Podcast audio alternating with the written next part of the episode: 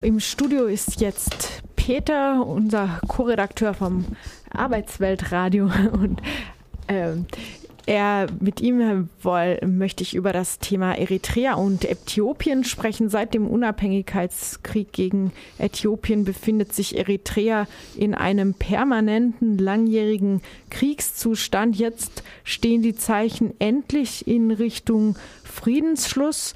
Ähm, Peter, du wirst dazu einen historischen Hintergrund vermitteln. Ja, das ist sinnvoll. Ähm, zu sagen ist, Eritrea war lange kolonial. Äh, Besitz in, von Italien und so weiter. 1952 wurde die italienische Kolonie von der UNO an Äthiopien als Föderation gegeben, aber dort regierte ein Kaiser und der annektierte dann das Land zehn Jahre später. Die Eritreer ließen sich das nicht gefallen. 30 Jahre Unabhängigkeitskampf äh, folgten. 1991 siegten die Eritreer und 1993 stimmte die Bevölkerung Eritreas für die Unabhängigkeit. Die OAU, afrikanische, Unabhängig äh, afrikanische Organisation, erkannte auch die, diese Unabhängigkeit Eritreas nicht an. Damals waren es nur die großen Länder, die Unterstützung bekamen. Ein Waffenstillstand folgte das gerechte Friedensabkommen, so wurde es bezeichnet, von Algier. Eine internationale Schiedskommission entschied über den Grenzverlauf und beide Konfliktparteien sicherten zu, das Urteil anzuerkennen. Die UNO finanzierte ein Leitungsteam, eine schnelle Eingreiftruppe und Blauhelme zur Grenzsicherung. Und 2001 wurde es, einigten sich die Partner dann oder die Kontrahenten bisherigen auf einen Goodwill-Grenzverlauf. Äthiopien hatte aber unzureichende Karten eingereicht und sie wollten die Karten aus der italienischen Mussolini-Zeit nicht akzeptieren und auch die Grenze nicht demarkieren lassen, also Grenzzeichen festsetzen und so weiter. Es gab dann wieder Grenzkrieg 1998 mit insgesamt 18.000 Toten Eritreern und insgesamt 80.000, also über 60.000 Toten Äthiopiern.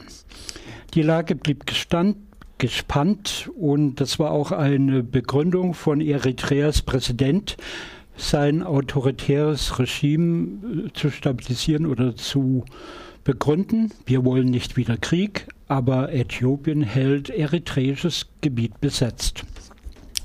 Die soziale Lage verschärfte sich dadurch. Nur wenige Soldaten wurden demobilisiert, viele Männer dienen in der Armee für 20 Euro im Monat. Es gab zu wenige Arbeitskräfte. Viele Männer kehrten der Landwirtschaft den Rücken. Dadurch verschlimmerte sich die landwirtschaftliche Ertragslage. Die Lage wurde verschärft durch Klimaeinflüsse. Seit 2000 fällt, seit dem Jahr 2000 fällt nur noch selten Regen in Eritrea. Der Grundwasserspiegel ist um mehrere Meter gesunken. Die Wüste breitet sich aus und nach anhaltenden Dürreperioden kann teilweise zeitweilig nur noch 40 Prozent der Lebensmittelbedarfe gedeckt werden. Hunger ist ein ganz großes Problem, nicht nur in Eritrea, in Afrika insgesamt und in der Welt gibt es äh, 36 Millionen Menschen pro Jahr, die direkt oder indirekt an den Folgen von Hunger sterben. Aber insgesamt 840 Millionen Menschen leiden an akuter Unterernährung und äh, noch mehr Menschen an versteckten Hunger, der dann schwere Krankheiten auslöst. Dann kamen noch Heuschreckenschwärme dazu aus dem Sudan äh, um das kurz zu machen. Aber wieso jetzt dieser Wandel? Das war ein junger Mensch, ein 41-jähriger Grenzsoldat, Abiy Ahmed aus Äthiopien, der wurde ins Ausland früh geschickt, hatte studiert mit Philosophie, Politik und allem Möglichen. Und als er wiederkam, wurde er überraschend gewählt. Und ein wichtiges Bestandteil, Symbol davon ist, er gehört einer anderen Volksgruppe an als die viel kritisierten bisherigen Staatslenker. Die Orona, hatten sich bisher marginalisiert gefühlt. Das ist dann wirklich eine Sensation geworden. Der Abiy Ahmed wollte die äthiopischen Volksgruppen nun miteinander versöhnen. Im Süden des Landes sind Hunderttausende Menschen auf der Flucht vor Kämpfen rivalisierender Bevölkerungsgruppen. Hilfsorganisationen warnen vor einer humanitären Krise. Viele Menschen hätten nichts als ihr nacktes Überleben gerettet und müssten ohne Versorgung mit Essen und Wasser unter freiem Himmel übernachten, berichten internationale Organisationen der UN.